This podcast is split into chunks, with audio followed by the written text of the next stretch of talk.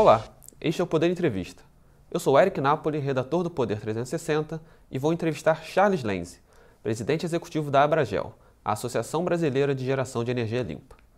Charles tem 64 anos, é engenheiro eletricista formado pela PUC do Rio Grande do Sul, tem mestrado em Administração de Empresas também pela PUC, MBA em Finanças pela UCS e MBA em Gestão e Planejamento Estratégico pela FGV. Charles atua no setor elétrico desde 1998. De 98 a 2008, ocupou posições de chefia no grupo AES, em países como Brasil, Índia e Venezuela. Foi diretor superintendente do grupo Stefani de 2008 a 2010 e em 2016 foi diretor-presidente da Eletropaulo. É presidente executivo da Abragel desde 2019. Presidente, obrigado por ter aceitado o convite. Eu que agradeço. Eh, bom dia a todos. Uma saudação especial aos nossos web telespectadores, né, em especial aqueles que são associados da Abragel e estão tendo a oportunidade de nos assistir. Obrigado pela oportunidade. Agradeço também a todos os web espectadores que assistem a este programa. Esta entrevista está sendo gravada no estúdio do Poder 360, em Brasília, em 25 de janeiro de 2024. Para ficar sempre bem informado, inscreva-se no canal do Poder 360, ative as notificações e não perca nenhuma informação relevante. Charles, eu começo essa entrevista perguntando: o projeto de lei das eólicas, aprovado na Câmara dos Deputados no final do ano passado, inclui a contratação compulsória de energia produzida por PCHs, as pequenas centrais hidrelétricas. Como a Abragel enxergou esse dispositivo? Bom, uh, é, é, uma pergunta ótima, eu agradeço pela pergunta, porque nos dá a oportunidade de uh, explicar algumas questões que nós entendemos muito importantes. Uh, a gente sempre defendeu a necessidade de se ter uma política pública voltada para o segmento de pequenas centrais hidrelétricas. E por uma razão muito simples, né? Esse segmento é um segmento que usa né, um bem da União para produzir energia elétrica. Todo aproveitamento hidrelétrico ele é um bem da sociedade brasileira e, né, e o empreendedor recebe uma concessão, uma autorização né, da, do poder concedente para explorar aquele, aquele recurso natural por um determinado período, produzir energia né? E, e, e, pelo fato né, de que as centrais hidrelétricas elas têm uma vida útil muito longa, quando esse prazo se encerra, esse empreendimento continua produzindo, gerando energia para toda a sociedade brasileira, limpa e renovável. Então, esse projeto de lei, na, na nossa, na nossa maneira de interpretar, ele, ele atende né, essa prerrogativa do Congresso Nacional de definir uma política pública para esse nosso segmento, o que nós entendemos muito importante, e a gente vê e acompanha com muita expectativa e com muito otimismo né, uh, que agora no Senado ele volte a ser também referendado pelo Congresso, assim como foi na Câmara, né, uma aprovação muito importante, muito relevante, que ele também venha a ser aprovado uh, no Senado.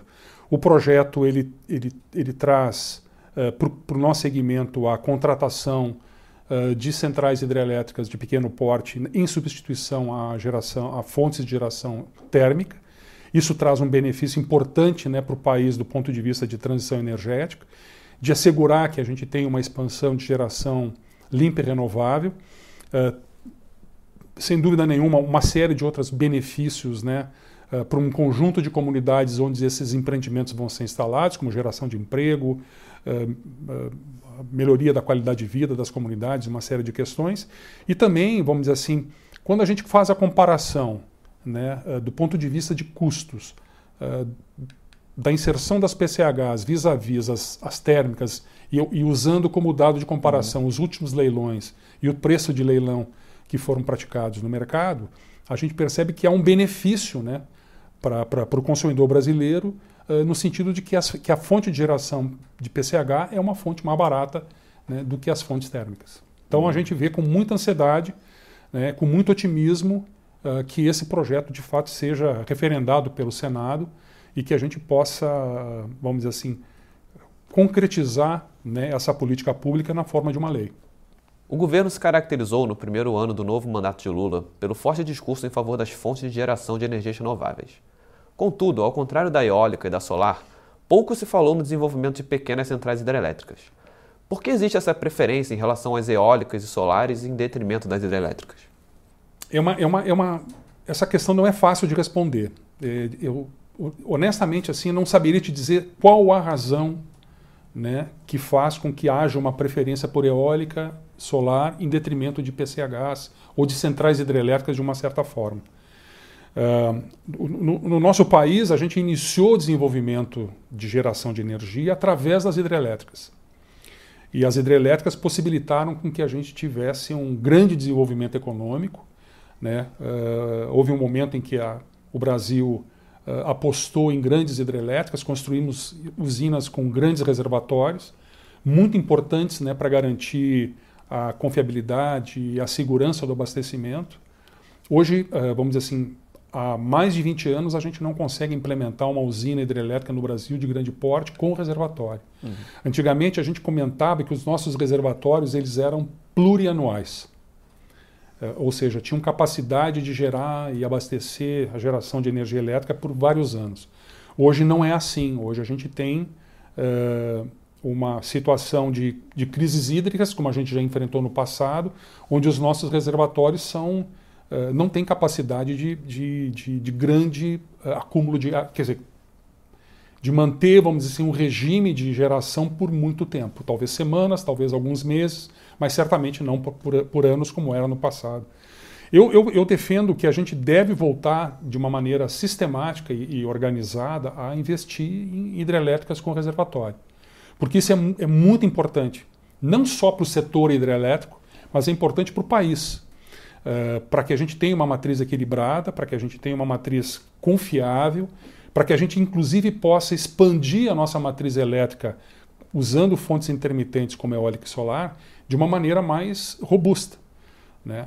Uh, caso contrário, se a gente não expandir, se não tiver flexibilidade operativa necessária que, que, a, que, a, que, a, que a geração hidráulica fornece, a gente vai ter que ampliar né, a, a geração térmica através de combustíveis uhum. fósseis, que certamente são mais poluentes e tudo mais. Isso vai um pouco na contramão né, dos desafios que, que nós estamos uh, participando junto com o mundo inteiro na questão da transição energética.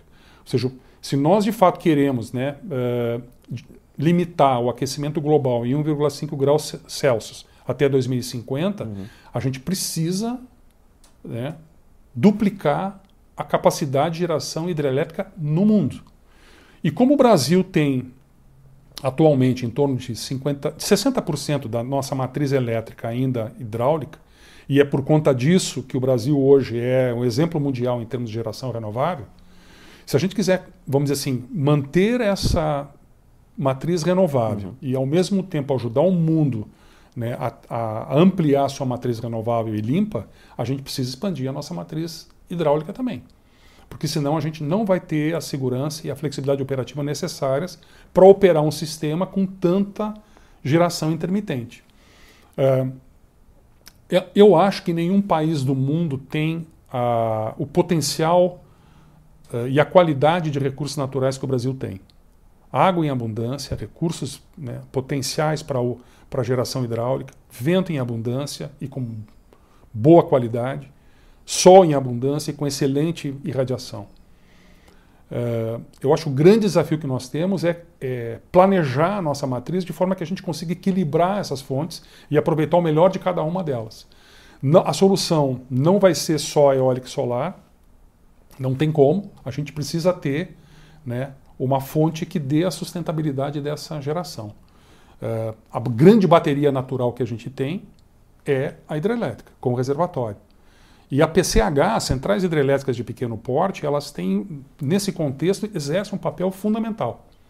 Então é, é, é muito importante que a gente possa ampliar, né, expandir a nossa matriz, também usando esse potencial de geração hidráulica.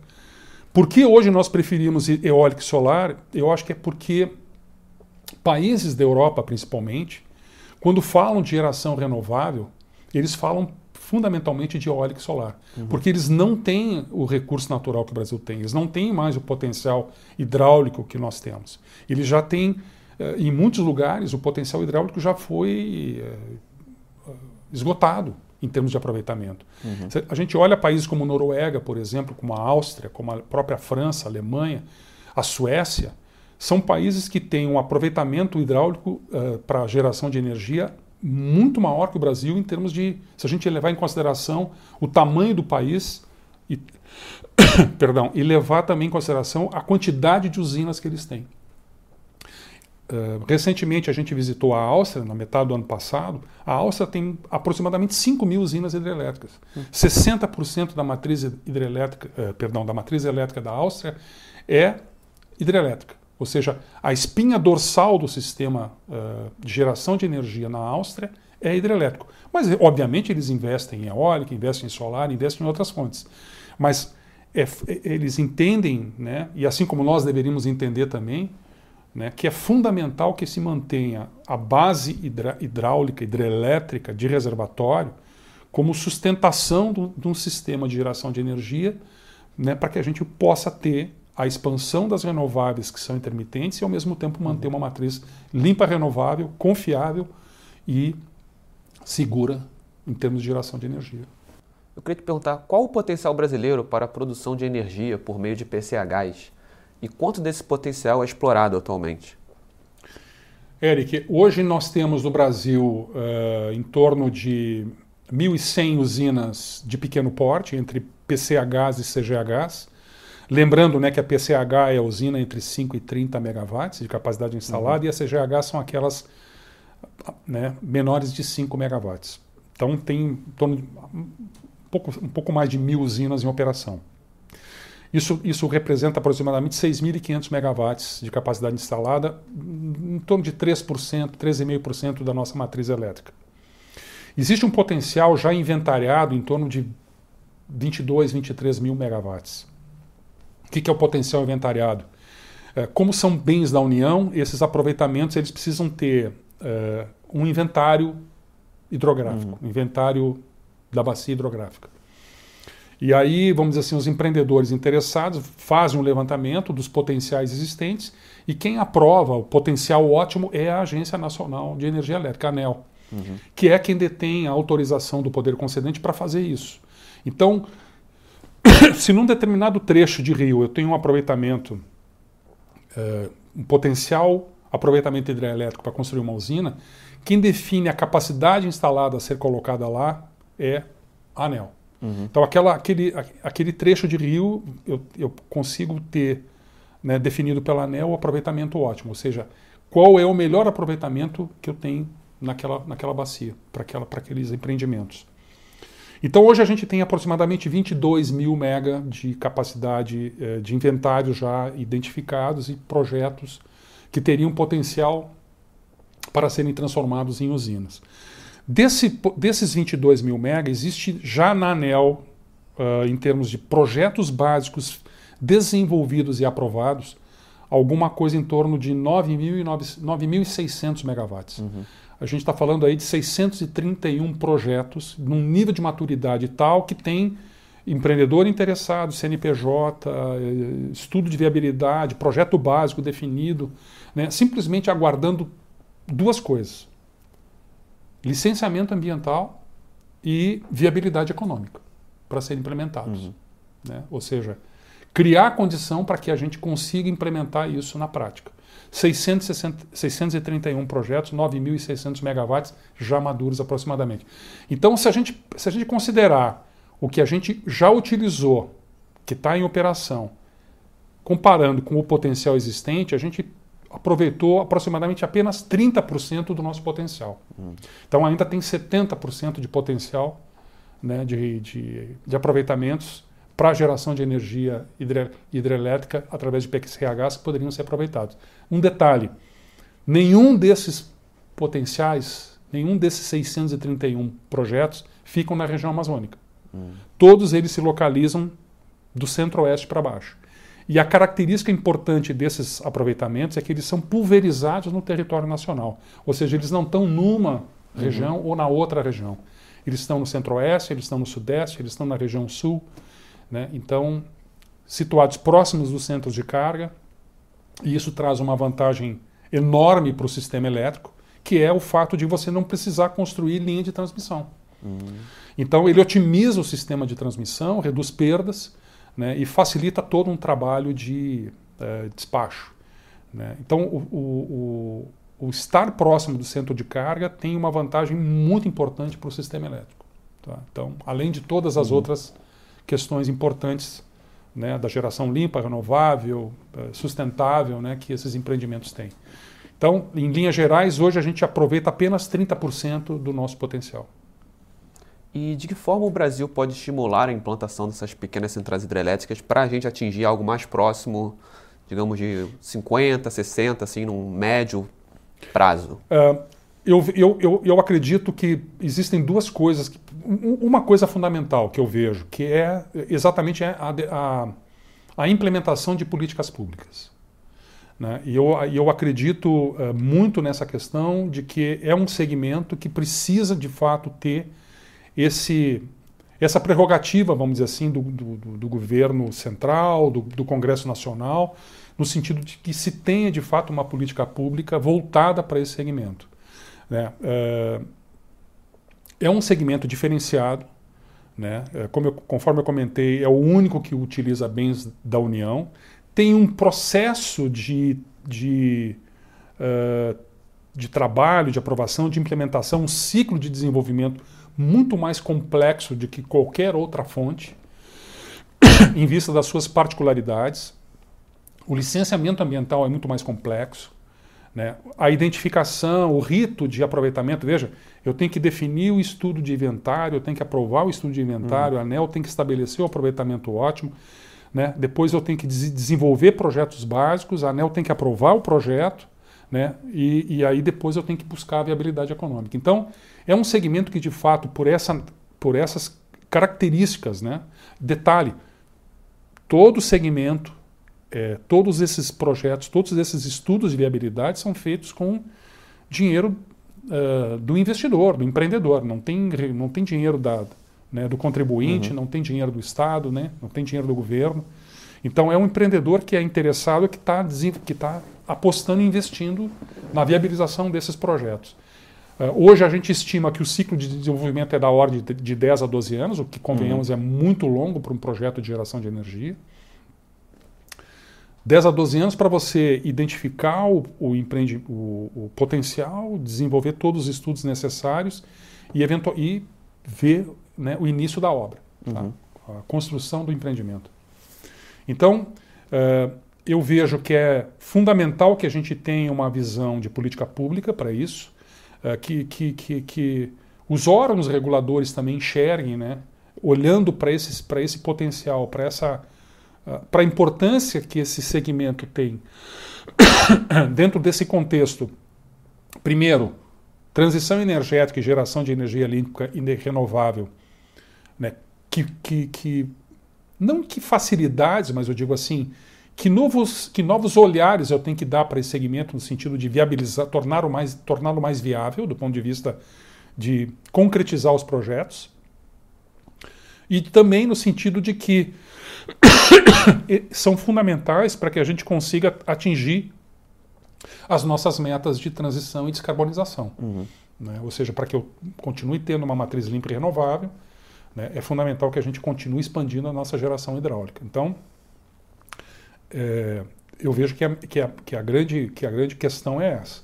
Uh, quando a gente olha, quando a gente compara uh, os custos né, dos projetos uh, e o impacto que cada fonte de geração tem na tarifa que os consumidores pagam, uhum. e aí a gente olha, vamos dizer, todas as fontes né? E, e, olhando pelo lado de que não só uh, olhando a questão do preço do leilão, que mais ou menos reflete custos de construção e algumas outras coisas, dividido pelos megawatts que eu vou produzir, mas olhando em, em, em relação a todo, né, todo o conjunto de gastos e custos que são, que são acarretados né, no sistema e que acabam impactando a tarifa do consumidor, eu não tenho dúvida de dizer, Eric, que a PCH é uma das fontes mais competitivas uhum. do Brasil. Tá? Ela, de fato, uh, tem, uma, tem um impacto uh, bem positivo do ponto de vista de custo na tarifa paga pelos consumidores. Então, vamos dizer assim, além da gente estar tá ajudando a expandir a matriz de forma limpa e renovável, além da gente estar tá ajudando a, o país como um todo a caminhar positivamente no sentido de uma transição energética, além da gente estar tá ajudando a viabilização de outras fontes renováveis que uhum. são intermitentes e precisam ter uma bateria natural para terem. Uh, para que a gente tenha confiabilidade e flexibilidade operativa no sistema, elas também têm esse impacto econômico positivo na tarifa paga pelos consumidores. E existe alguma vantagem em relação aos empregos gerados nas PCHs em comparação com as eólicas e solares, que muitas vezes o equipamento vem importado do exterior? Sem dúvida. Uh, e, e, veja bem aqui, né, Eric, a gente não, eu não estou aqui na cruzada contra a eólica e contra a solar, muito antes pelo contrário. Acho que a gente tem uhum. potenciais imensos no Brasil de eólica e solar e que de fato a gente tem que aproveitar. o que eu defendo é que a gente de fato tenha que ter uma matriz equilibrada. A gente não vai sobreviver só de eólica e solar, a gente precisa ter outras fontes. E quando a gente olha uh, para outra opção que a gente tem de fontes de geração que possam preservar uma matriz limpa e renovável, a gente tem que né, apostar no recurso abundante e disponível que o Brasil tem, que é a hidrelétrica, e na nossa vocação, que é a hidrelétrica.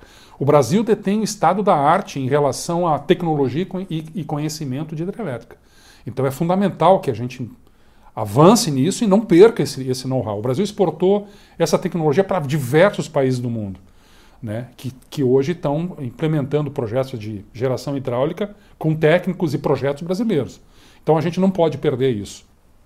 Do ponto de vista de geração de emprego, o fato da PCH, da, da, hidrelétrica como um todo, ter né, um componente importante de construção civil uh, por conta das barragens, né, ela tem uma geração de emprego superior à eólica e solar. Uhum. Eu diria até três a quatro vezes acima que a geração eólica e solar. Uh, além disso, vamos dizer assim, quando a gente fala desses empregos, uh, a gente está falando de uma cadeia produtiva que é 100% brasileira. É a fonte de geração mais verde e amarela do uhum. nosso país. Por quê? Porque 100% da cadeia produtiva é nacional. Não se importa um parafuso para construir uma hidrelétrica. Então, todo emprego e toda a renda que a gente gera é gerada aqui no nosso país. Isso tem um impacto muito importante. Por quê? porque os investimentos eles são distribuídos no país inteiro. Quando eu falei de 631 né, usinas que poderiam ser construídas no, médio, no curto e médio prazo, vamos, vamos chamar assim, no período de 3 a 7 anos, né, que estão no estado de maturidade importante, que já tem projetos básicos já, e, e, e, tudo mais, eu estou falando de 631 comunidades espalhadas no, no, no território nacional, da região centro-oeste até a região sul, onde cada comunidade que recebe um empreendimento desses né, tem um impacto uh, positivo do ponto de vista de melhoria da qualidade, impactos socioambientais comprovados, uhum. socioeconômicos, perdão, comprovados, do ponto de vista de melhoria da qualidade de vida, redução de desigualdades, maior renda per capita e uma série de coisas que esses empreendimentos levam. Sem contar né, do, do, do, da própria questão da sustentabilidade, da, da, da, melhoria do entorno, da questão do meio ambiente. Uhum. A matéria-prima fundamental da hidrelétrica é a água. Então é fundamental, né, e, e, vamos dizer assim, é parte do DNA do empreendedor e, do, e, da, e, de, de, todos os projetos de, de gestão ambiental que são que vem junto com a construção da usina, né, essa, essa questão da manutenção das nascentes a, o reflorestamento do entorno dos reservatórios, a manutenção da fauna, da flora, enfim, uma série de projetos ambientais que ajudam a preservar o ambiente né, e a proteger as nascentes que são tão importantes para o nosso país. Né. Então, eu, eu, eu acredito muito nesse segmento, uh, Eric, e acho que é, uma, que é uma pena que o nosso país não tenha tido e não, tenha, não esteja tendo né, a, a a capacidade, vamos dizer assim, de continuar empreendendo, investindo e fazendo, né, através de políticas públicas, com que esse setor volte a ser pujante e volte a ajudar a nossa matriz elétrica a ser expandida de forma limpa e renovável. E chega ao final essa edição do Poder Entrevista. Em nome do jornal digital Poder 360, eu agradeço o presidente executivo da Abragel, Charles Lenze.